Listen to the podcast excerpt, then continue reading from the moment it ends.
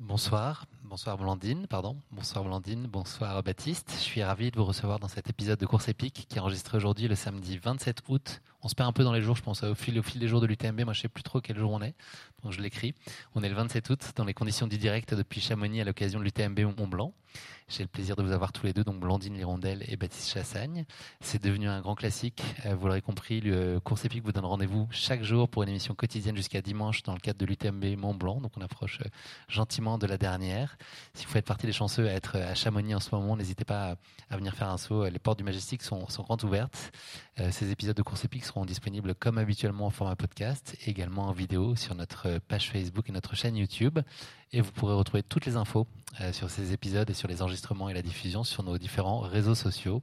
Merci euh, une avant-dernière fois à l'équipe de l'UTMB et à celle du Majestic de nous ouvrir les portes de ce si bel endroit. C'est quand même classe, quand même, cet endroit-là. Ça en jette. Oui, effectivement, la première fois que je suis arrivée euh, ici, j'étais assez impressionnée de l'envergure de cet hôtel, tout ça juste pour, juste entre guillemets, pour les médias. C'est là où vraiment on se rend compte tout le côté, ouais, toute la, la grande part médiatique qu'il y a autour de cet événement. Et donc, euh, effectivement, merci. Puis merci aussi de nous, de nous avoir invités pour ce, beau podcast. Merci de m'avoir dit oui. C'est moi qui suis privilégié. Euh, on va faire une petite présentation de vous deux, donc pour euh, nos auditeurs et les gens qui ne connaissent peut-être pas tous les contours de votre parcours. J'ai ajouté une petite fantaisie dans la biographie de l'un et l'autre. Donc, il y a une chose qui est dans votre biographie qui n'a rien à y faire. Donc Baptiste, je vais te demander de trouver dans la biographie que je vais partager avec euh, tout le monde, nos auditeurs et les gens qui nous regardent euh, de Blandine. Euh, il y a une information qui est erronée, j'espère qu'il n'y en a qu'une, mais voilà, au minima il y en a une. Et, réciproquement, Blandine, il faudrait que tu te trouves dans la, dans bio de Baptiste. Blandine, tu es née en Normandie le 3 mars 1991. Là, il faut que tu gardes ta poker face pour pouvoir orienter Baptiste pour pas qu'il trouve les réponses. Tu es paxé, tu as fait un internat de médecine à La Réunion en 2016. Tu exerces depuis le métier de gynécologue obstétricienne en marge de ton activité euh, sportive. Tu es récemment auréolé du titre de championne d'Europe en individuel et par équipe de course en montagne et trail 2022 à El Paso qui n'a aucun lien avec la marque de Farita euh, du même nom, enfin, en tout cas du nom qui est un peu approchant. C'est pas au Mexique, c'est en Espagne. Voilà, on pourrait croire El Paso, mais non. Tu as précédemment été championne du monde de trail en 2019. Tu as gagné euh, sur ces terres chamonières de l'OCC en 2021. Tu as fini troisième du marathon du Mont Blanc en 2021. Le 27 septembre 2020, tu as remporté le titre de championne de France de course en montagne. Quatrième au général des Golden Trails World Series en 2021. Troisième en 2020 la Skyrun en 2019. Est-ce que vous voulez que je continue ou, j'arrête euh, à 2019 Il y a beaucoup de choses à dire sur, le parcours de Blandine. Tu es euh, très copine avec euh, Mathilde Sagne, ta voisine que j'ai reçue hier, et j'espère que c'est vrai parce qu'en tout cas, elle, elle le pense, donc tu nous le diras. au jeu de la basket chinoise de course épique, tu avais trouvé un certain nombre de similitudes à l'époque avec le personnage d'Obélix. Tu pourras peut-être nous dire pourquoi, si c'est vrai. Ton animal favori avec ton compagnon Mathieu est un âne. Euh, grâce à toi, on a également appris que le chemin le plus court entre sa maison et le Portugal, c'est de passer par le Mont Ventoux avec un dossard sur le ventre. Tu t'es retrouvé euh, enfermé pendant trois longues heures dans un entrepôt frigorifique alors que tu préparais, euh, alors que tu étais en pleine session d'entraînement en vue d'un trail qui était prévu en Finlande. Tu as un chien qui s'appelle Floki, mais qui n'est pas floqué, je crois. tes amis ont été surpris de constater tes performances à haut niveau il y a quelques années, eux qui avaient plutôt l'habitude de, de constater ton sens de la fête. Ça a été plutôt une surprise pour eux. Enfin, l'une des personnes que tu admires euh, tout particulièrement dans l'environnement trail dans lequel euh, on évolue tous euh, est Maud Matisse, l'athlète suisse. Cherchez l'erreur. Même moi, je ne sais pas si j'aurais retrouvé l'erreur. C'est une, sacrée biographie quand même. T'as vu Pas autant. Franchement, honnêtement, euh, il y, a quand même des choses qui me paraissent un peu saugrenues dans le parc. Il y a plusieurs choses qui me font déjà l'histoire de la Finlande. Je ne sais pas si c'est euh, trois heures dans un frigo. Euh, je je sais pas si c'est possible ou si c'est fantasque. Le fait d'être né en Normandie, je sais pas aussi quand on aime les quand on aime les montagnes. non, j'avoue que je le, nom non le nom du chien, il me paraît plausible. plausible. Ça veut dire quoi, Floki d'ailleurs? Floki, ça veut dire quoi? C'est un ah. phonétique purement? Alors, est-ce que vous connaissez la série euh, Viking? Non. Oui, ça vient de la série Viking. Il y, a un, Viking qui est complètement, complètement fou. On, aime, j'aime beaucoup ce personnage. C'est un génie un peu. Hein? C'est un peu un génie, voilà, c'est ça. Et, on aimait bien le nom, donc euh, voilà, cette époque-là, on écoutait, on regardait la série et, et, effectivement, elle porte bien son nom parce qu'elle est tout aussi folle que lui. Mais tu t'es pas loin en fait, hein? Oui, c'est l'entrepôt frigorifique, effectivement. Mm. Malheureusement, j'ai Enfin, pas, pas que je sache, en tout cas, j'ai inventé ça. J'espère que ça ne t'est pas arrivé, Voilà. Blandine, je te le souhaite pas. Non, j'espère pas. Mais voilà, tu apprends que je suis normande, effectivement, et que finalement, euh, j'ai vécu 25 ans de ma vie en Normandie sans connaître la montagne, et que j'ai euh, découvert la montagne euh, à 26 ans, euh, à La Réunion, alors que je, je ne pratiquais aucun sport de montagne. Donc voilà pourquoi on peut dire un peu que je suis Obélix, je suis tombée dedans, et, et, et ouais, et ça ne m'a pas quitté. Et puis le, le chemin le plus court entre chez elle et, et le Portugal, c'est aussi le, le Ventoux où tu as été euh, repéré euh, sans le savoir, sans le, désir, enfin, sans le désirer pleinement. euh, voilà, tu t'es retrouvé à être sélectionné en équipe de France euh, un peu par hasard et on voit ce qui s'est passé depuis. Baptiste, attends. Bon, il a mis la barre haute, j'espère que je vais réussir à trouver euh, Ouais, parmi toutes ces informations. ouais, parce que j'ai du dossier, euh, ouais, j'ai beaucoup de dossiers sur Baptiste. Je t'avoue que j'ai encore plus peur de la biographie. Baptiste, tu as 28 ans, tu es natif de Lyon, euh, tu as obtenu ton bac avec mention très bien en 2011, tu es diplômé de Sciences Po Paris. Tu es, depuis tout petit, euh, tu rêves d'être euh, un sportif de haut niveau.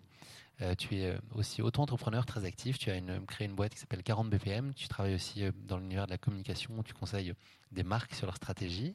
Tu fais aussi de la course à pied. Euh, ça tombe bien. Tu fais partie du team euh, Sidas Matrix. Côté palmarès, euh, tout récemment, tu étais quatrième du Lavaredo Ultra Trail, quatrième de la, de la Transgrande Canaria un peu plus tôt, neuvième ici même sur la CCC. Et si on reste sur les performances UTM béziennes, tu as fini sixième de l'OCC en 2019 et quatrième de la MCC en 2018, quatrième de la Saint-Élion en 2019, une course qui a, on l'imagine, bien volontiers une saveur toute particulière pour toi. Je fais semblant de ne pas le savoir, mais, je sais combien elle, compte pour toi. Tu as été également médaillé de bronze au championnat de trail long euh, dès ta première participation euh, en 2019, là aussi. Côté musique, on bascule dans le perso, attention. Tu as un goût euh, certain pour la musique électronique, ce qui ne t'a pas empêché de t'illustrer de 11 à 17 ans dans une fanfare où tu tenais entre les mains un corps de chasse, c'était ton instrument de prédilection dans tes jeunes années. Tu as également une passion euh, avérée pour le sucre et dans un monde idéal, tu pourrais te nourrir uniquement de choux et de grappes de raisin. Tu voues également euh, un fort euh, intérêt à une discipline méconnue et autoproclamée qui s'appelle le ski fitness. Blandine, il y a beaucoup de n'importe quoi dans cette présentation. Il y a beaucoup de n'importe quoi, Et et beaucoup de bizarrement, je crois à tout ce qui est n'importe quoi. Le ski fitness, euh, l'histoire de la musique, là, je sais plus si c'était la cornemuse, Le corps de chasse. le corps de chasse, pas. hein. etc. Par contre, j'ai noté deux petits trucs, et, et la première, donc c'est, bah, le neuvième de la CCC, parce qu'il me semble que tu as fait 10, à moins que je me trompe, et troisième au championnat de France de trail long, si c'était à Méribel, il me semblait que tu avais fait premier. Alors, euh, j'hésite en- entre les deux, mais il doit y avoir une petite subtilité avec les dates. Et puis hier, il me semble que c'était 10. Donc j'ai quand même. Experte, Blandine, t'as ouais, t'es- t'as le- l'œil affûté. Ah, et... Mais oui, parce que j'étais, j'étais à Méribel à cette, euh, au championnat de France et puis j'étais, j'étais là hier aussi. Il y a un moment où j'ai hésité quand tu as dit tu es coureur à pied. Ah, c'est Non, je suis ça. randonneur. Voilà. Euh, moi, je vais garder le 9 de la CCC. Ah non, en fait, euh, donc euh, j'ai fait 9 l'année dernière, 10 Ah. cette année. Et toi, tu as dit 9 l'année dernière?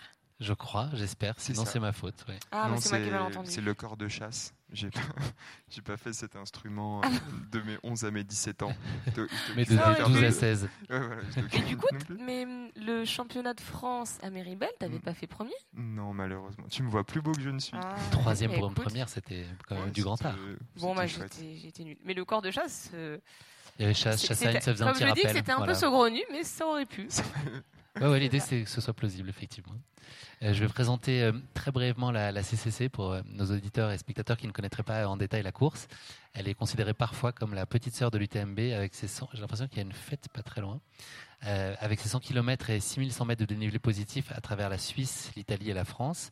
Cette course emprunte en grande partie le sentier international de grande randonnée du Tour du Mont Blanc. C'est une épreuve de montagne qui comporte de nombreux passages en altitude dans des conditions pouvant être très difficiles, nuit, vent, froid, pluie ou neige, ou tout, tout, tout ça à la fois, c'est possible, j'imagine, qui nécessite un très bon entraînement, évidemment, un matériel adapté et une réelle capacité d'autonomie. Les premiers kilomètres conduisent rapidement à plus de 2500 mètres d'altitude jusqu'à un exceptionnel panorama face au Mont Blanc et aux Grandes Jorasses. Le passage au Grand, Col Ferret marque l'entrée de la course en Suisse où l'on goûtera l'accueil incomparable des bénévoles de la Foulie, de Champais et de Trien.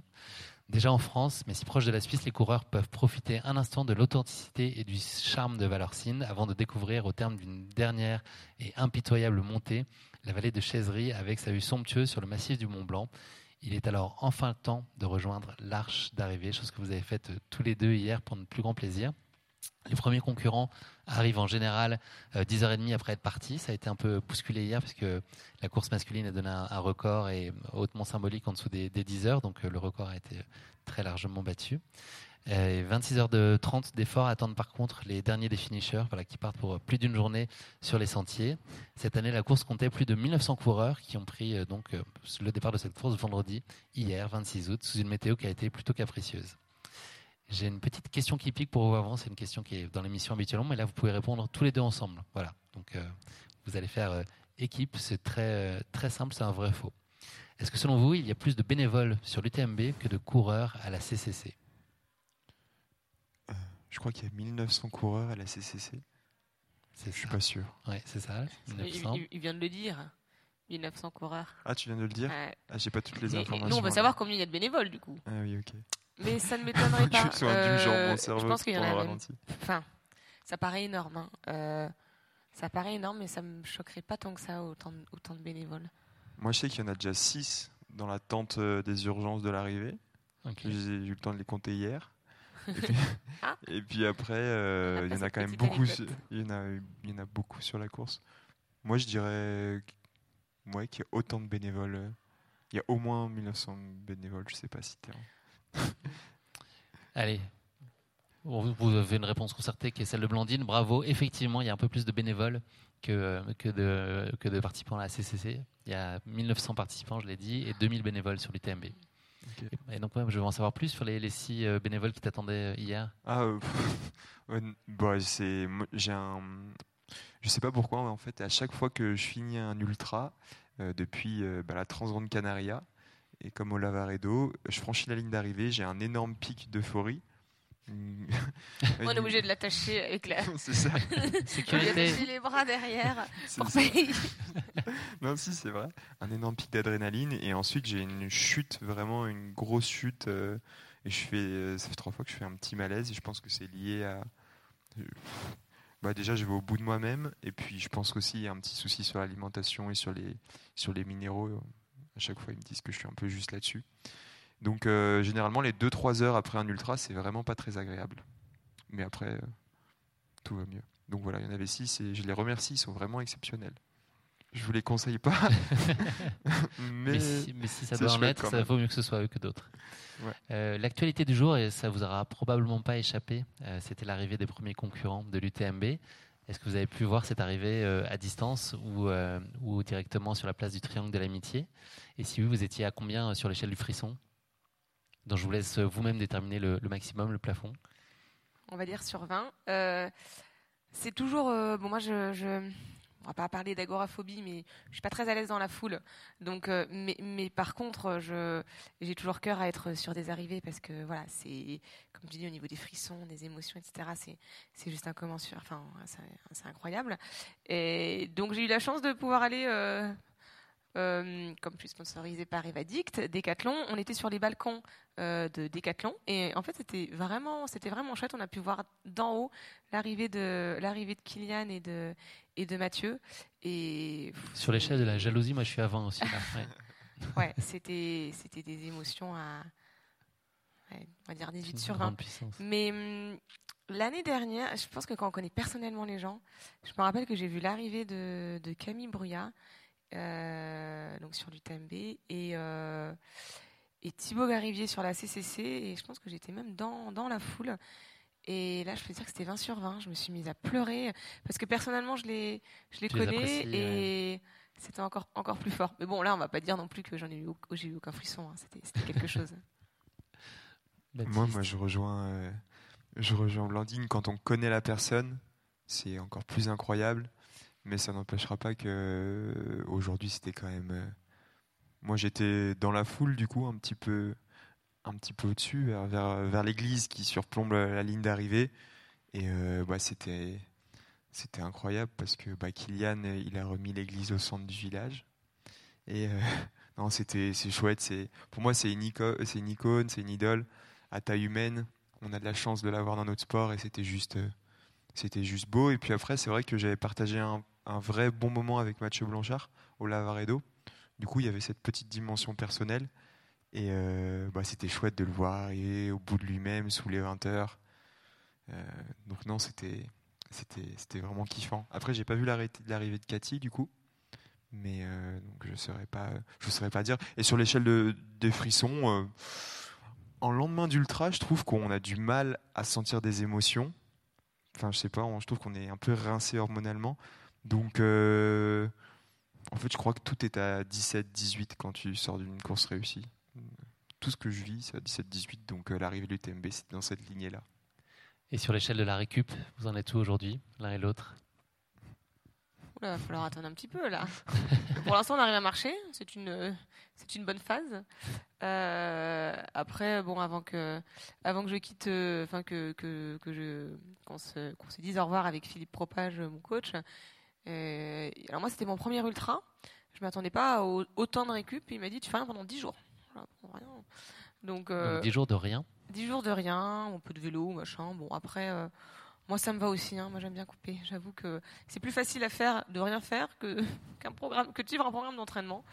Donc, euh, donc voilà. Mais je suis assez, euh, euh, enfin, assez satisfaite quand même là des sensations d'aujourd'hui. J'ai, bon, j'avoue que j'ai des petites ampoules sous les pieds, mais sinon musculairement, musculairement ça va. Donc j'espère que ça va pas, que les douleurs vont pas se déclencher d'ici les jours, les jours à venir. Mais ça va. Et moi, sur l'échelle de la récupération, je pense que je suis dans le négatif encore. je vais gagner des points petit à petit. Et je rejoins euh, Blandine sur le fait que, enfin, moi, je fais exactement la même chose. C'est par dizaines de kilomètres parcourus. Je fais un jour de repos, enfin, mais vraiment complet sans sport. Donc là, je pense que je vais faire 10 euh, jours sans sport. Et puis, euh, je vais me donner pleinement sur mon autre projet. Et ça me donne vachement d'envie, vachement d'enthousiasme. Donc, donc j'ai hâte d'entamer cette période qui se profile.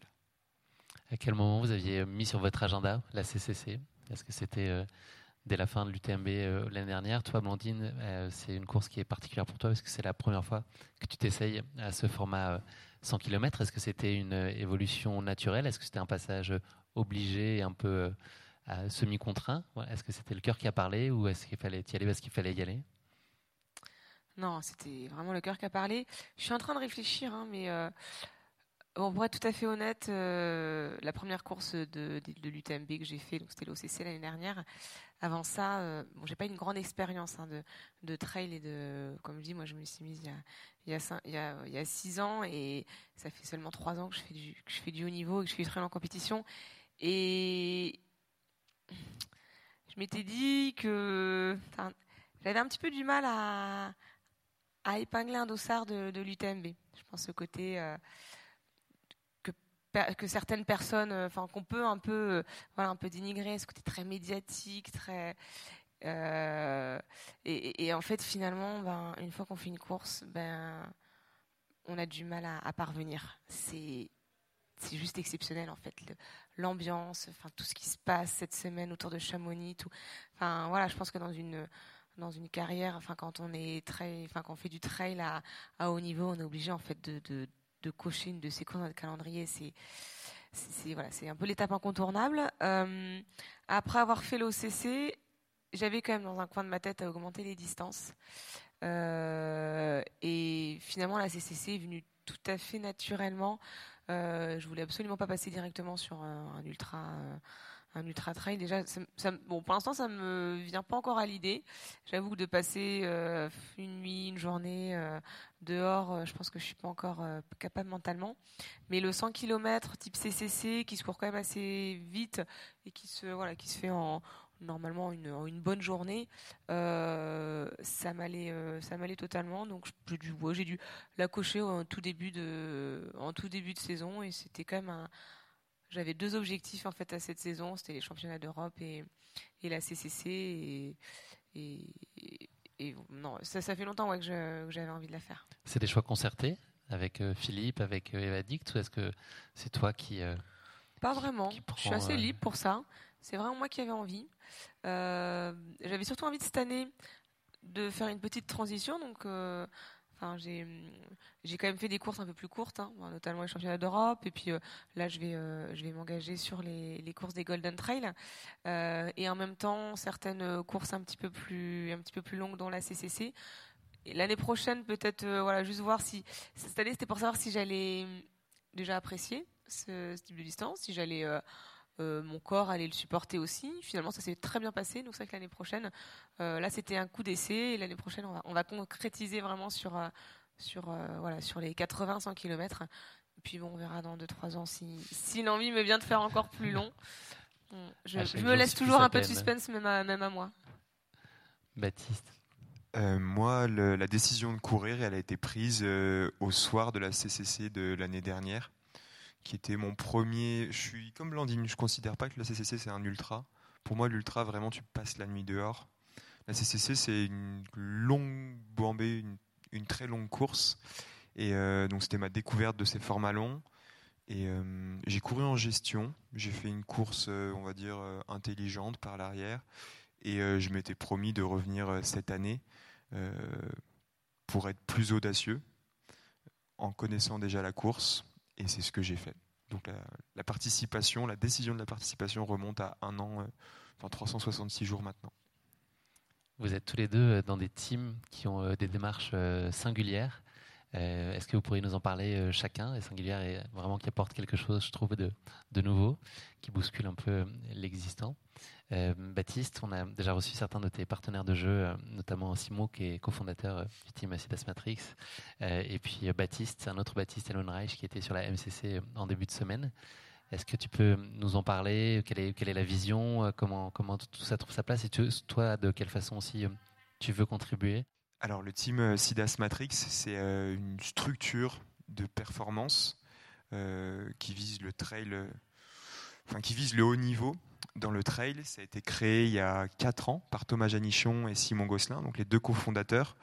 Euh, l'idée derrière ce projet, c'est, je pense, euh, accompagner de jeunes talents, ou même, non, accompagner des talents, en fait, vers le plein épanouissement et la plus haute performance possible dans ce sport. Et la typicité du projet, il réside en deux points. La première chose, c'est vraiment qu'on est calqué en fait un peu sur le modèle des équipes de vélo. Donc je vais citer euh, AG2R Citroën et Groupama FDJ, au sens où c'est une structure indépendante, où SIDAS et Matrix, deux partenaires majoritaires, viennent nous accorder leur confiance et prendre le naming du team. Donc cette notion d'indépendance, elle est quand même assez forte. Euh, avec donc l'athlète au centre de l'écosystème, c'est-à-dire que bah, on a euh, tous le même responsable de leur performance et entraîneur Simon, le même team manager Thomas, euh, une préparatrice, préparatrice mentale, on a un suivi sur la nutrition. Voilà, c'est vraiment un écosystème de performance au sein duquel l'athlète se trouve, au centre. Et la deuxième atypicité, c'est le concept, c'est la performance responsable. C'est un concept qu'on a mis sur la table dès le début. Et ça veut dire quoi la performance responsable? C'est être responsable vis-à-vis de l'athlète et de l'humain qui a derrière. Donc il y a vraiment cette notion de bien-être. C'est pas seulement des, des, athlètes qui courent euh, c'est aussi des êtres humains qui vivent et on se dit que pour qu'un athlète soit performant, il faut qu'il soit épanoui et euh, responsable à l'égard du terrain de jeu. Euh, et c'est d'ailleurs la raison pour laquelle demain, par exemple, Simon Gosselin et Thomas Génichon, ils seront acteurs de la fresque du climat qui sera menée par Xavier Thévenard et Kylian Jornet parce qu'ils ont beaucoup à dire et à revendiquer sur le, sur le sujet. Je vais peut-être noter une troisième chose, c'est juste la puissance que ce team, il te procure quand tu es athlète. Hier, moi, j'ai vécu un truc de ouf, mais vraiment, au kilomètre 85, ils étaient une trentaine. Tous les athlètes, ils étaient là, du team, et ils m'ont fait une hola à la sortie de Valorcine. Et euh, je souhaite à tout le monde un jour de vivre cette euh, boule de joie qu'on a à l'intérieur. Ça a explosé, c'était, j'ai eu un petit cri de joie, c'était trop bon, quoi. Et euh, voilà, c'est. Je crois que la typicité du team réside là, dans ce côté euh, meute, mais pas fermée, inclusive. On était 30, il y avait plein de gens qui n'étaient pas du team, mais qui étaient là avec nous. C'était trop beau et bah, du coup, j'en profite pour leur dire merci. En fait, c'est ça qui est ressorti à ta ligne d'arrivée. C'est cette boule là qui t'ont transmis. Euh, et une heure et demie plus tard, pouf Et pouf, sorti. et direction. et après, elle est venue me taper derrière la tête. Elle va te coucher. c'est ça. Blandine, toi, tu as rejoint euh, le team Avedict qui a été, de trail qui a été lancé en, ce début d'année. Euh, pour, quelles ont été les, les, principales motivations pour, euh, pour ce choix, pour toi? Alors effectivement, euh, alors la team Evadict, euh, bah, personne ne la connaissait avant, tout simplement parce qu'elle n'existait pas. Euh, pour être tout à fait honnête, ça a été vraiment un concours de circonstances. Moi, j'étais chez Oka, j'avais pas forcément prévu de, bah, partir, de la de team Oka. Et Thierry Breuil, peut-être que vous connaissez, qui euh, qui est, euh, enfin qui euh, responsable, on va dire, des, des chaussures de chez Evadict, et Olivier Laboussole, le patron d'Evadict, m'ont contacté un beau jour, en fin d'année dernière, pour pour faire un voilà un petit visio et me présenter leur leur projet. Donc je les ai eus et au bout de cinq minutes de conversation, déjà il y a eu un feeling, il y a eu quelque chose. J'ai senti cette c'est drôle parce qu'ils avaient vraiment préparé leur, euh, leur, leur, leur truc et ils étaient, on sentait dans leurs paroles leur motivation, leur détermination, leur, c'était voilà, ils- on sentait qu'ils qu'ils avaient envie de construire quelque chose de grand et, et, et- qu'ils avaient vraiment envie de, de moi là-dedans.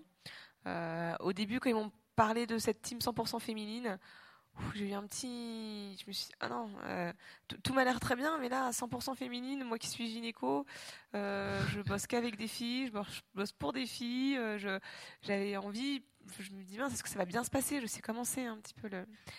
Et bon, il y a eu juste cette petite chose-là qui, m'a un peu posé le doute. Et sinon, ouais, on a fait une heure de visio et. Enfin, c'était magnifique leur, euh, ouais, comme je dis, encore leur détermination.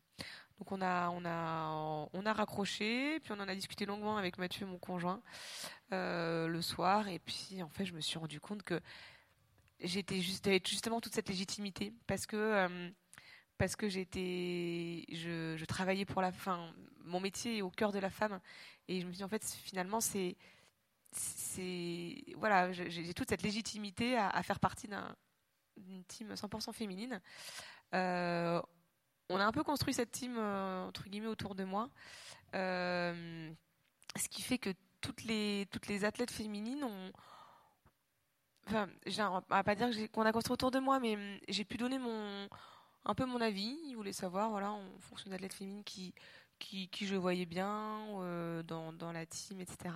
Et en fait, il n'y a aucun. Enfin, j'avais, peur un peu d'une ambiance un peu crépage de chignon. je fais ça en rigolant. Et, en fait, ça se passe super bien. Il y a une bienveillance, il y a, y a- quelque chose de tout particulier entre nous, entre les, les 11 nanas euh, qui y sont. Donc ça, c'est génial. Euh, et aussi, on peut croire que... On peut penser qu'Evadict, c'est Decathlon et c'est une énorme marque. Et en fait, finalement, c'est impersonnel. Parce qu'en fait, Evadict, c'est une petite marque du groupe Decathlon. C'est une petite, c'est une marque du groupe Decathlon. Ils sont 27 euh, employés, entre guillemets, si je puis dire ça, parce qu'en fait, ils aiment pas trop qu'on dise employés. 27 évadictiens qui, qui, sont, en fait, qui sont à fond quand ils ont appris qu'il y aurait une team 100% féminine, quand ils ont appris euh, qui serait dans la team, ils ont été mais tout aussi. euh, J'ai retrouvé cette, euh, cette jovialité que, que Thierry et Olivier m'avaient euh, m'avaient fait, enfin m'avaient partagé. Et euh, on a fait un premier regroupement à Lille dans les dans les locaux Décathlon. On a pu rencontrer les, enfin voilà les les membres de de la famille Evadict. Là encore euh, sur cet événement UTMB, ils sont venus Euh, et un peu pareil que que Baptiste, c'était incroyable parce qu'ils ont ils ont essayé de me, suivre sur tous les points. Ils étaient, enfin j'avais l'impression qu'ils faisaient de la téléportation. Je sais pas comment ils se débrouillaient, mais il y avait du monde de partout.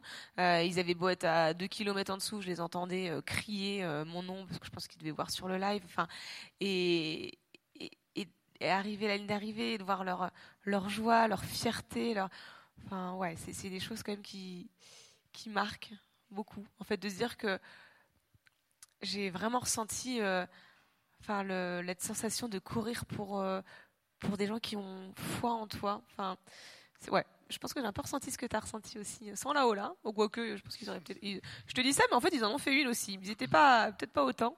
Et c'était pas au kilomètre 85, c'était à Champé d'ailleurs, ils en ont fait une.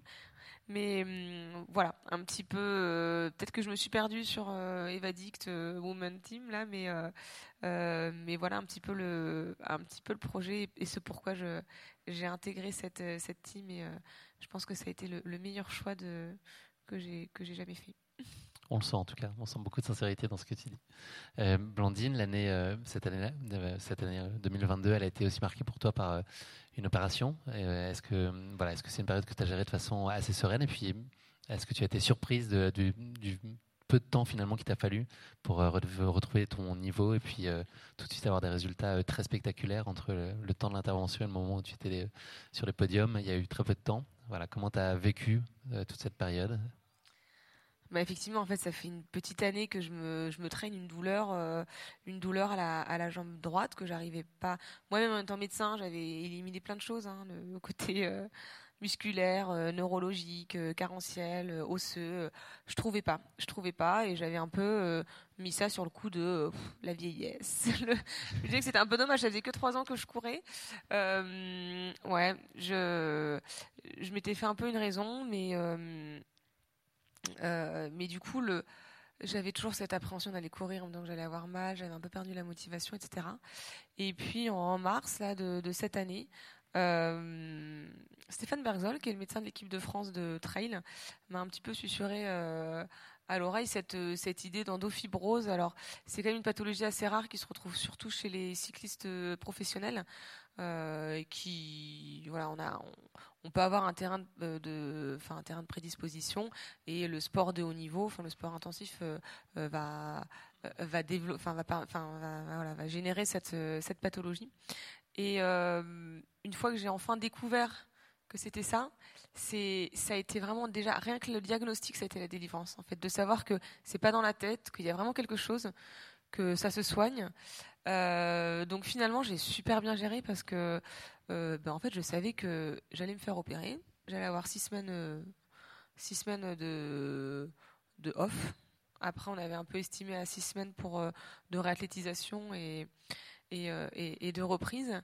mais je savais que ce serait que, enfin, je savais que ce serait pour recourir sans douleur et pour retrouver de voilà la joie que j'avais j'avais avant et, effectivement dès que j'ai dès que j'ai repris mon premier footing euh, et surtout surtout les, les surtout les sessions qui me faisaient normalement mal, c'est-à-dire euh, surtout en côte ou quand je faisais des, exercices un petit peu intenses en côte, euh, là je n'ai plus jamais mal et rien que ça de recourir sans douleur, de justement plus avoir cette, cette appréhension de chaque fois qu'on chausse les baskets, est-ce que je vais avoir mal ou pas. Rien que ça, ça, voilà, ça a tout changé. Et j'ai été extrêmement surprise aussi euh, par euh, la rapidité à laquelle j'ai retrouvé mon niveau d'avant. Et même, je pense que je pense même être plus fort, plus forte, avoir été plus forte euh, après ces six semaines de coupure. que, que, ce que je n'étais avant. Donc voilà, je pense que vraiment ça m'a ça a mis un point d'honneur sur quand enfin sur sur l'entraînement, finalement, il faut vraiment pas lésigner la, la, récupération et le repos. Parce que moi, je pense que j'ai vraiment fait du jus pendant ces six semaines, physique et mentale, et ça a vraiment permis de, faire une, belle saison. Ah, je rejoins totalement euh, ce discours. Je pense que la blessure, au final, c'est un peu la fatalité de la carrière d'un sportif, mais c'est le moment en fait où le corps te dit stop, et, euh, et on a souvent constaté que des athlètes revenaient plus forts parce qu'en fait, ça leur permettait d'assimiler deux ou trois saisons de travail intensif et y reposer toutes les bases. Enfin, c'était vraiment le mot assimiler, parce qu'en coupure, euh, une coupure estivale, on s'arrête deux trois semaines, mais on n'a pas vraiment le temps de digérer. Et du coup, moi, j'ai eu une fracture de fatigue au sacrum. Ça m'a mis sur le carreau un peu plus longtemps, mais euh, j'ai vraiment senti en fait que j'ai assimilé trois ans de travail pour me, passer, me permettre de passer un nouveau cap. Et, et mentalement aussi, on a envie de revenir plus fort. Carrément avec la rage un petit peu. Vous avez été tous deux auréolés de très belles performances ces, dernières semaines, ces derniers mois. Euh, vous êtes arrivés avec le plein de confiance. Là, c'était quoi vos, vos objectifs? J'ai pas mis de questions, mais peut-être que vous n'avez pas le plein de confiance, donc vous pourrez me nuancer si c'est pas le cas. C'était quoi euh, l'objectif sur cette CCC pour chacun ou les ambitions? Toi, Baptiste, est-ce que c'était vraiment euh, toi face à toi-même de 2021 Voilà, et le chrono, dans quelle disposition étais-tu? Non, moi je me disais, euh, quand tu as énoncé le palmarès tout à l'heure, je me suis dit, il y a quand même beaucoup de quatrième place. Euh, et donc du coup, euh, je me disais que c'est un peu la cerise sur la médaille en chocolat. C'est ce que je disais à Blandine quand on s'est croisé juste avant. On s'est croisé au retrait des dossards. Et donc c'est comme ça que je le considérais. C'était le petit bonus. L'idée, c'était de découvrir quelque chose d'autre, d'avoir un apprentissage sur l'ultra. Et pour moi, cet apprentissage passait par une course un peu plus audacieuse dès le début. Et donc j'avais un objectif, c'était courir audacieux jusqu'à Champais et ensuite aviser. Donc c'est ce que j'ai fait. J'ai couru audacieux jusqu'à Champais. Je suis parti un peu plus fort que ce que je l'aurais fait en gestion. Et à partir de ce moment-là, l'objectif était réussi. Et après, il me restait à rentrer à Chamonix. C'était long, c'était éprouvant. C'était difficile d'être audacieux sur la durée de la course, l'intégralité? Exactement. C'est euh, le chrono. Il est. Je suis vraiment satisfait du chrono.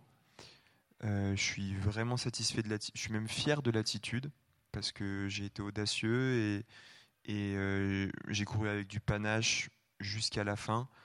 Simplement, je pense que j'avais encore mieux dans les jambes hier, mais j'ai craqué mentalement en fait à la tête au vent dans la traversée technique. Je pense que j'avais le chrono de 10h45, peut-être voire mieux dans les jambes, mais j'avais laissé trop de jus en fait euh, mentalement en amont sur la Transgrande Canaria et le Lavaredo. Je trouve vraiment que l'ultra en fait ça te concasse, notamment sur les dernières heures pour aller l'arrivée. Vraiment, c'est la sensation d'être concassé. Et je l'avais déjà été à la Transgrande Canaria, je l'avais déjà été au Lavaredo, j'étais allé au bout de moi-même. Et là, mon corps, euh, c'est ce que je disais quand je suis arrivé tout à l'heure, c'est que il m'a dit bah si tu veux toi tu vas mais moi j'y vais pas euh, tu, rentres comme tu rentres comme tu peux à Chamonix et donc du coup ben j'ai eu une vraie travers c'était vraiment long pour rallier l'arrivée et j'ai dû euh, sprinter jusqu'à la fin en fait pour atteindre mon objectif de 11 heures et que je que je passe de 5 secondes 10h59 et 55 secondes. Du coup, ça bascule du bon côté. Je pense que pour 5 secondes, j'aurais été un peu frustré si c'était dans l'autre sens. Et donc là, je, je, coche cet objectif. Donc voilà, pour euh, répondre à ta question, après avoir fait un long détour, mon objectif, c'est de courir audacieux jusqu'à Champais et, poursuivre mon apprentissage de l'ultra via une stratégie de course différente. Et il accomplit. Quand tu dis le mental crack, ça veut dire quoi? C'est quoi les messages euh, Qu'est-ce qui t'envoie? C'est des messages à répétition euh, Arrête, tu pourras pas, tu n'arriveras jamais là-bas? Non, c'est une satisfaction de ce que tu as déjà pendant la course. Donc tu n'es plus capable d'aller chercher mieux. Tu défends ton acquis. Et euh, moi, c'est ce que je me suis dit. Je suis top 10, premier français dans, dans, dans mon tableau de route pour faire moins de 11 heures. Et euh, du coup, en fait, je me suis satisfait de ça. Et j'ai pas réussi à avoir le supplément d'âme que j'avais pu avoir à la Transgrande Canaria et au Lavaredo pour aller chercher peut-être encore un petit peu mieux. Là, je me suis juste dit, euh, assure. Et en fait, ça se traduit aussi par une extrême lassitude. Enfin, les, ouais, j'étais en hypoglycémie, t'avances plus trop, t'as mal partout.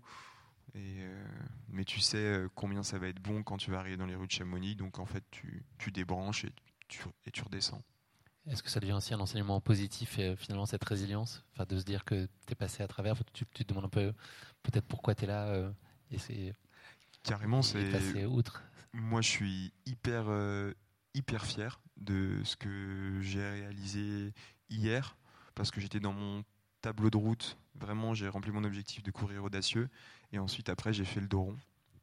J'ai fait le dos rond et j'ai le roseau. Il, il, est un peu, il est un peu, il était un peu tordu, mais il n'a pas craqué et, euh, et c'est cool. Ce que Baptiste ne dit pas, c'est qu'il a mis 19 minutes de moins que l'année précédente. Oui, c'est vrai. C'est aussi, j'imagine, une source de satisfaction.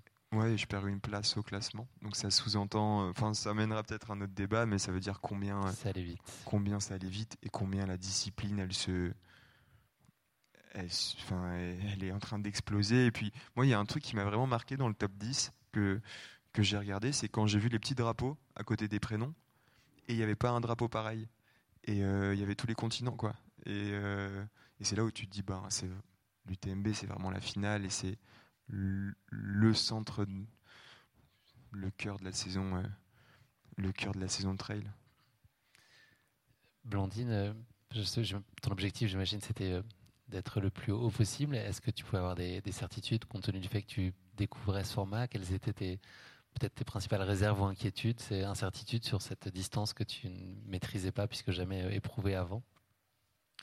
Déjà, je vais revenir sur ce que disait Baptiste. C'est assez étonnant. Euh, bon, peut-être, euh, c'est peut-être mon ignorance qui, qui va faire dire ça, mais je pensais que sur un ultra, justement, la première moitié, on devait être un peu plus en dedans pour faire un peu plus de jus pour, pour relâcher la, deuxième moitié. Toi, ça a été finalement l'inverse. En fait, ben, l'année dernière, j'avais couru comme ça, un peu en dedans, mais je me suis rendu compte qu'aujourd'hui, le niveau, il est tel que si tu n'es pas prêt à perdre, tu réaliseras jamais de grandes performances. Tu feras, euh, ben les, enfin, tu feras un chrono comme j'ai fait l'année dernière, c'est-à-dire 11h20. L'année dernière, ça te permettait d'être dans le top 10. Là, je sais même pas, c'était encore dans le top 20. Et en fait, aujourd'hui, le niveau, il est tellement dense qu'il faut prendre le bon wagon. Sinon, tu, sinon, tu reviens jamais. Donc, faut, faut être prêt à partir fort. Et moi, enfin, c'est ce que je vois dans le classement. Hein. Le, classement de Champagne, il est quasiment le même que, que celui à l'arrivée. L'année dernière, il y avait la moitié des gens qui avaient des coureurs qui avaient craqué. il n'y a personne qui a craqué. On me disait, ouais, devant, c'est dans le dur et tout, ça va sauter. Mais rien du tout. Il n'y a, personne. On m'a parlé de popcorn toute la course, moi, j'en ai pas vu, je n'ai pas vu la couleur. Non, mais c'est ouais, c'est intéressant. On m'avait toujours dit oui, pars tranquille. Bon, peut-être qu'après, comme euh, comme je disais, peut-être que chez chez les femmes c'est un petit peu un petit peu différent. Euh, donc pour en revenir à ta question, j'avais moi j'avais pas vraiment d'objectif, c'est-à-dire que voilà, je partais sur un, un premier un premier 100 km, un première euh, longue course, hein, un petit ultra. Euh, je voulais déjà d'une part euh, la finir, tout en gestion, bien. Je voulais, je voulais bien réussir à gérer mon alimentation. Enfin, toutes ces petites choses qui euh, tous ces petits détails qui sont en plus, que, nous on ne, gère, enfin que je gérais pas avant sur des des, des, des 40 km ou des 3, 4, 5 heures d'effort. Hein. Donc tout ce qui est alimentation, hydratation, euh, faire attention au froid aussi, ou voilà quand on, arrive euh, la nuit, savoir bien gérer à court de nuit, des petites choses là. Bon, j'en ai, j'ai pas heureusement, j'ai pas couru beaucoup de nuit, mais voilà, je, voulais vraiment gérer cet effort long. si tu m'avais posé la question euh, hier, euh, je t'aurais dit exactement ça. J'avoue que là, a posteriori, euh, bon, on va pas se voiler la face. J'avais en tête, j'avais regardé un petit peu les chronos, combien ça se gagnait. j'avais vu qu'en général, ça se gagnait en 12 heures. Le record, il était à 11h57. Et, ça se gagnait entre... la dernière, c'était gagné en 12h10, je crois. donc, j'avais espéré faire un, bon petit 12 heures pour pour jouer dans, les devants, mais c'était la cerise sur le gâteau, du coup, si j'arrivais à faire une, belle place. Euh, et puis, euh, et puis finalement, j'avais pas vraiment de stratégie de course. Euh, je pense que j'ai fait comme je fais d'habitude, c'est que je pars vite. Donc finalement, j'ai un peu fait comme toi. C'était pas vraiment voulu. Euh, j'ai un peu du mal. Enfin moi, voilà, j'espère apprendre à essayer de partir un petit peu moins vite. Est-ce qu'il faut, compte tenu de tes résultats, est-ce qu'il faut changer ça? Effectivement, en fait, je, je, me refais un petit peu ma course d'hier. Je me dis, oh, je suis partie vite parce que j'avais 20, peut-être 30 minutes. On ne sait pas trop exactement les, écarts. Euh, c'est un petit peu difficile de savoir. Je crois que le suivi live, enfin le suivi était un, peu faussé, mais j'avais entre 20 et 30 minutes d'avance à Champé euh, pour en avoir finalement plus que 2 minutes d'avance à la Flégère. Euh, donc, soit c'est moi qui suis partie trop vite et qui ai un petit peu craqué, soit c'est euh, Soumaya euh, la, népalaise, qui a été très costaud. Et ça veut dire que tu peux pas, tu te rends pas compte de toi-même en fait, tu te dis pas que là tu as, l'impression de ralentir l'allure ou que tu prends un petit, un petit coup de frein sur la pédale, tu n'en as pas la mesure en fait? Comment? Tu, ça, tu, tu es pas capable de toi te, toi te dire que par exemple là ça fait une heure que tu vas moins vite et que tu es en train un peu de perdre le rythme, c'est a posteriori que finalement tu as constaté que les gens étaient revenus sur toi, toi tu l'observais pas cette, alors, il y a eu un petit, j'ai eu un petit moment de creux euh, après Champé, enfin juste avant euh, le ravito, où là, c'est la première fois de ma vie que j'ai fait une hypoglycémie. Je ne connaissais, alors euh, je connaissais les symptômes de, mes études médicales, mais je n'avais jamais fait. Alors, j'ai un corps assez un peu, enfin assez atypique. Hein, c'est que je fais beaucoup de sport, mais pourtant je n'ai jamais fait d'hypoglycémie. Donc là, j'ai eu le petit étourbissement et le petit, le petit rideau noir, mais j'étais à la porte de l'entrée de, de Champé, donc ça tombait bien. Donc je suis arrivée, j'ai vite fait refait le plein. Et je pensais avoir, on m'a dit que j'avais 20-30 minutes et j'avoue que là, je me suis dit, bon, allez, t'es parti un peu vite, maintenant, euh, euh, maintenant tu vas un, peu comme toi, quoi. Tu rallies, euh, tu rallies comme tu peux, mais voilà, ne, ne puise pas trop parce que t'as déjà, as déjà bien puisé dans les réserves. Donc j'avoue qu'entre Champé et Trian, j'ai un petit peu levé le pied jusqu'à ce qu'à Trian, on me dise, bah, t'as plus que 10 minutes d'avance. Et là, je me suis dit, oups, j'ai un petit peu trop levé le pied. Et donc à partir de Trian, j'ai un peu remis. Et j'avais l'impression d'avoir quand même une bonne allure, d'être bien. J'avais pas mal. Je m'étais fait. Euh, je discutais avec des, amis qui avaient fait. Qui font de l'ultra et notamment l'UTMB. Il m'a dit bon, quand il y a des moments où ça va pas, tu te dis alors est-ce que c'est quoi? C'est musculaire, donc tu, tu regardes est-ce que c'est tes jambes, est-ce que c'est mentalement, t'es en hypoglycémie, t'as faim, t'as soif? Il y a plein de petites petites cases qu'il faut ouvrir. Et j'avais ouvert toutes mes petites cases et tout était bon. Je me sentais bien, j'étais pas en hypo, j'avais bien bu, bien mangé, etc j'avais l'impression de bien avancer. Et pourtant, euh, après Trian, Valorcine, les écrans se creusaient, se creusaient. Donc, c'est vrai que j'ai un peu refait la course euh, cette nuit, vu que de toute façon, j'arrivais pas à dormir. Je pense, et, on arrive toutes les deux, euh, enfin, j'arrive quand même à presque 15 minutes ou même 17 minutes du, de l'ancien record. Elle, elle arrive à, à 15, enfin, 13-15 minutes de l'ancien record aussi. Donc, en fait, je pense qu'elle a été très costaud. Je peux, j'ai pas, enfin, je suis quand même assez satisfaite de ma course. Je crois que tu peux. Comment? Je crois que tu peux. Mais euh, si je veux vraiment faire de, de l'ultra, là, c'est que j'avais toutes les armes, j'étais vraiment bien préparée, etc. Je pense que sur un ultra où c'est pas forcément l'objectif principal, où on a peut-être un peu moins de réserve, etc. Peut-être pas partir aussi vite que je le fais, surtout quand on part sur une, grosse bosse de, de 1300 mètres de dénivelé. Euh, euh, mais mais oui, je vais pas, je vais pas refaire ma course. Tout s'est bien passé. Euh, j'ai pris du plaisir. Euh, je finis première, donc c'est vrai que c'est difficile hein, de, de, chercher ce qui allait pas quand finalement, euh, finalement on fait une course aboutie. Mais mais j'avais en tout cas en, tête d'essayer de partir moins fort, mais j'ai pas réussi. Ça c'est parce que sur en fait sur un 40 km, c'est ce que je fais. J'aime bien, j'avoue que j'aime bien partir fort, creuser un petit écart et finir euh, les 20, les 10, euh, les 10 derniers bornes euh, un peu tranquille. Parce qu'en fait, sur un 100 km, si c'est finir les 50 km un peu plus tranquille, bah, en fait, elles ont le temps de récupérer. Enfin, il y a le temps de, les, les, adversaires ont le temps de, de, de voilà, de, de récupérer. Et, ça se voit même sur l'UTMB. Enfin, c'est, c'est, jamais joué jusqu'au, jusqu'au 130e kilomètre, tout peut encore changer, ou 150e. Donc, mais je suis très contente en tout cas de, l'expérience. Voilà. Moi j'avais dit avant ma course et c'est drôle parce que j'ai vu que Manon Board qui faisait son premier euh, ultra avait dit la même chose et c'est une citation de, Nelson euh, Mandela, il me semble. Soit je gagne, euh, soit j'apprends. Et je me dis en fait j'ai rien à perdre. Soit je gagne et tant mieux. Et puis si ça se passe mal, eh ben j'apprendrai. Je, je saurai pourquoi ça n'a pas marché. Et, et, ce matin, je me suis redit ça. J'ai dit mais en fait on peut aussi avoir les deux, parce que moi j'ai gagné et appris. Donc, donc ouais, je suis tout à fait euh, pleinement, euh, pleinement satisfaite. Est-ce que ça a impacté ton état d'esprit, le fait qu'on te tienne au courant là, de cette remontada et de cette concurrente donc népalaise qui revenait fort sur toi? Est-ce que tu restes, euh, est-ce que tu réussis à garder la tête froide? Est-ce que c'est, ça glisse sur toi ta stratégie de course et tu fais en fonction de toi avant tout? Je, crois que je me connais pas moi-même parce que j'ai toujours cru que je n'avais pas cet esprit de compétition. Mais pourtant, euh, quand on me disait que les écarts se creusaient, euh, en fait, je vissais quoi. Et le pire, ça a été à la flégère quand quand, quand j'arrive euh, juste au niveau du, du, télésiège de la flégère et que et que je me retourne et que je vois justement euh, Soumaya qui était à 200 mètres. je la voyais en fait, elle était juste là. J'avais l'impression qu'elle était à côté de moi. Et là, je me suis dit ah non. Je veux bien être deuxième, mais je ne veux pas me faire doubler sur les cinq derniers kilomètres, pas sur un 100 kilomètres. Donc un peu comme ça, j'ai débranché le cerveau, euh, j'ai activé la seconde vitesse. Euh, et là, par chance, mon corps, il m'a dit, euh, il m'a dit, ouais, on y va. Allez, on défonce tout. Et du coup, j'ai vraiment tout lâché dans la descente. Et, finalement, je pense que ouais, je, dois avoir cet esprit quand même de ce mental où je suis un peu une lâche rien parfois. On t'a vu très ému sur la ligne d'arrivée. c'était, elle avait quoi de particulier cette course? Est-ce que c'était le fait de te démontrer que tu pouvais euh, aller plus loin, plus longtemps et que ça continue euh, à marcher? Bah, D'une part, oui, c'est mon premier, c'est mon premier 100 km.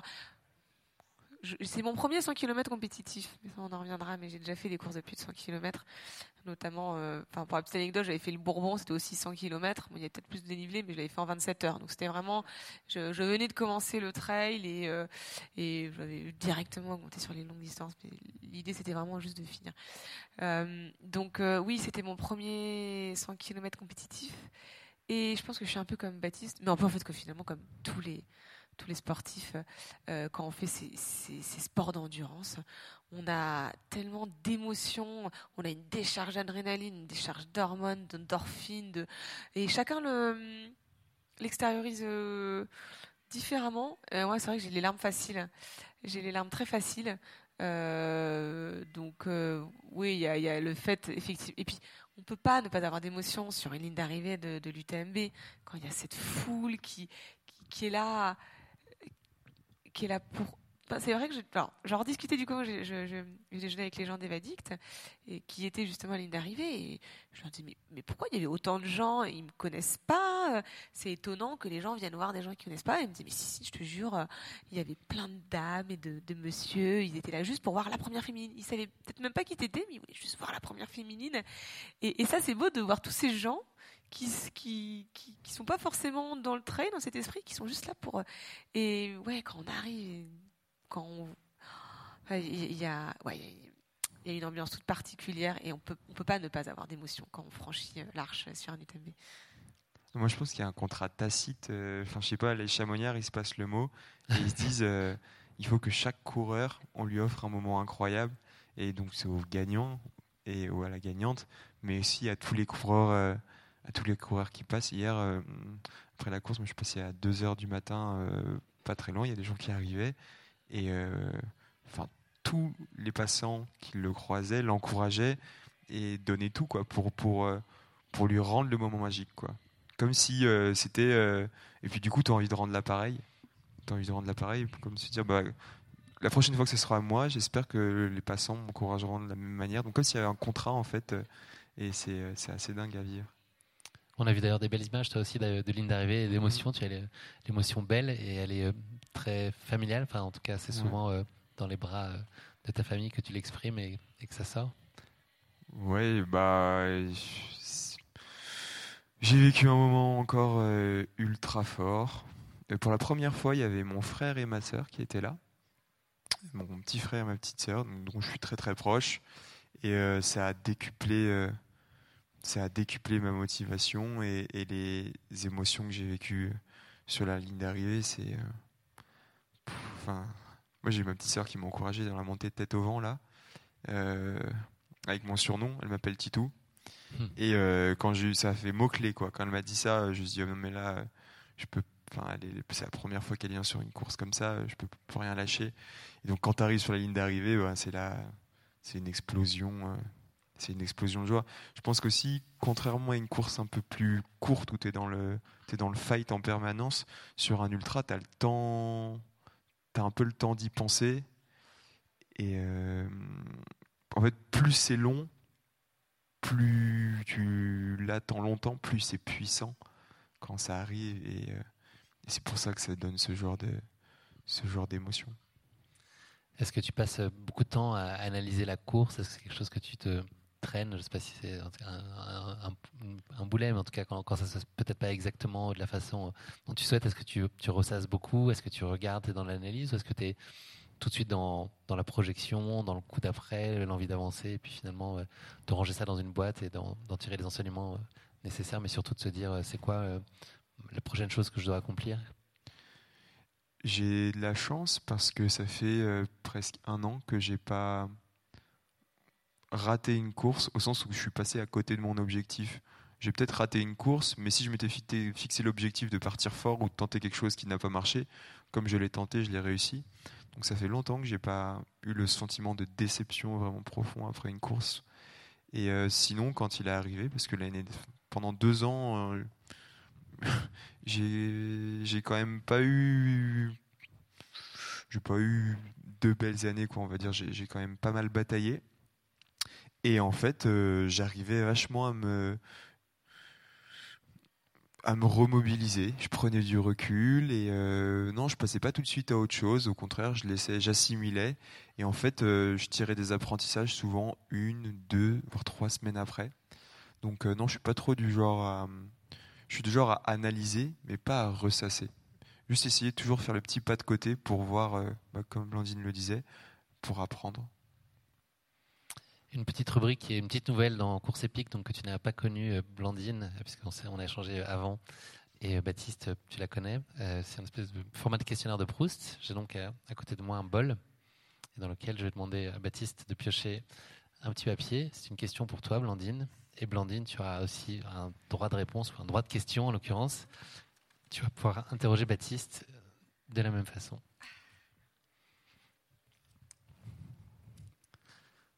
Dites-nous tout. Déjà, c'est extrêmement lisible et bien écrit. Ça n'est pas mon œuvre. Ah, c'est pas toi. Non. Euh, personne, Blandine, quelle est la personne vivante que tu admires le plus? C'est profond comme question. C'est profond et c'est une personne vivante que j'admire le plus. Euh, bah, je pense que ça va être Mathieu, mon conjoint. Euh, comme je dis, enfin comme je disais, vous n'étiez pas là dans les. on n'enregistrait pas ce moment-là, c'est juste avant le début de. Mais, il est, enfin c'est quelqu'un qui est extrêmement présent. Je pense que s'il n'avait pas été là, je serais j'en serais pas là où j'en suis aujourd'hui d'un point de vue professionnel et surtout d'un point de vue sportif. Il m'épaule tout le temps. Euh, je l'admire parce que sa place est extrêmement. En fait, il est hyper investi. Il est, euh, il est très investi dans mon dans mon milieu sportif. C'est un passionné. Et il a ce côté, il a cette place un peu ingrate euh, d'être l'homme de l'ombre qui en fait énormément et qui n'a pas entre guillemets les avantages, la gloire ou tout, tout ce que nous, nous on reçoit, alors que, alors que lui donne de son temps, de sa personne, de son énergie, de beaucoup de choses. Euh, je pourrais pas dire tout, tout voilà. On y passerait la nuit si, si je faisais tout ce qu'il faisait pour moi, pour me faciliter la vie et et, j'admire ça en fait, ça, son dévouement et il n'attend rien en retour et, et ça, et ça c'est juste, juste mon plaisir et mon amour et ça c'est très beau. C'est le prof des hommes de l'ombre, je crois qu'ils aiment pas trop la lumière du coup. c'est chouette. Et toi, Baptiste, qu'est-ce qu'un jour parfait pour toi? Un jour parfait pour moi? Euh, Un jour parfait pour moi, c'est un dimanche. c'est ma journée préférée. Même le dimanche soir qui pose souvent euh, question. Ben, justement, non, justement, c'est l'avantage de bah, quand tu es, euh, es, freelance, tu es ton propre patron. Moi, le dimanche, c'est une journée productive. Du coup, j'ai aucun, aucune nostalgie à la fin du dimanche. Me dire, je reprends la semaine, non. Donc, du coup, ça commence euh, assez tôt par euh, une belle séance, euh, une bonne séance de trail à Combloux, idéalement, chez moi. ensuite, une petite récup à vélo où je vais aller faire le BT, c'est un col à côté de chez moi, et l'altiport de Megève, meilleure route pour faire du vélo. Ça m'amène aux alentours de la mi-journée. Là, un bon petit déjeuner, tranquille. Enfin, un bon déjeuner, pardon. Avec du chou Ouais, du raisin à la limite. et euh... Il paraît que t'es un fan absolu, c'est ton équipe qui, qui t'a balancé, euh, Ils m'ont balancé en haut de Grand Col Ferret euh, pendant la nuit. Carrément, c'est vrai. Mm. Mais bon, c'est plutôt bon pour la santé, donc c'est cool. Absolument. Et, euh, et ensuite, ça s'enchaîne par euh, regarder, regarder un peu du sport à la télé, me faire rêver un petit peu. Et ensuite prendre un petit apéro avec les potes ou avec mes proches et regarder le soleil se coucher sur le Mont Blanc. Et me dire qu'il y a bientôt une course qui me fait rêver, qui arrive et que je suis en forme. Voilà, c'est ma journée parfaite. C'est vendeur, hein Où est-ce qu'on s'inscrit ah, Tu trouveras les inscriptions. Il n'y a pas beaucoup de dossards. Je sais pas si tu as les Running Stones qu'il faut. On va bientôt approcher de, la fin de cet épisode. Baptiste, euh, tu l'as dit, et puis personne ne peut le contester, euh, cette année, elle a validé pour toi euh, de façon très certaine une, progression. Le bilan de la saison, il est hyper positif. Comment se dessine la prochaine? C'est quoi les envies? C'est vraiment, c'est vraiment difficile de. Bon, si je...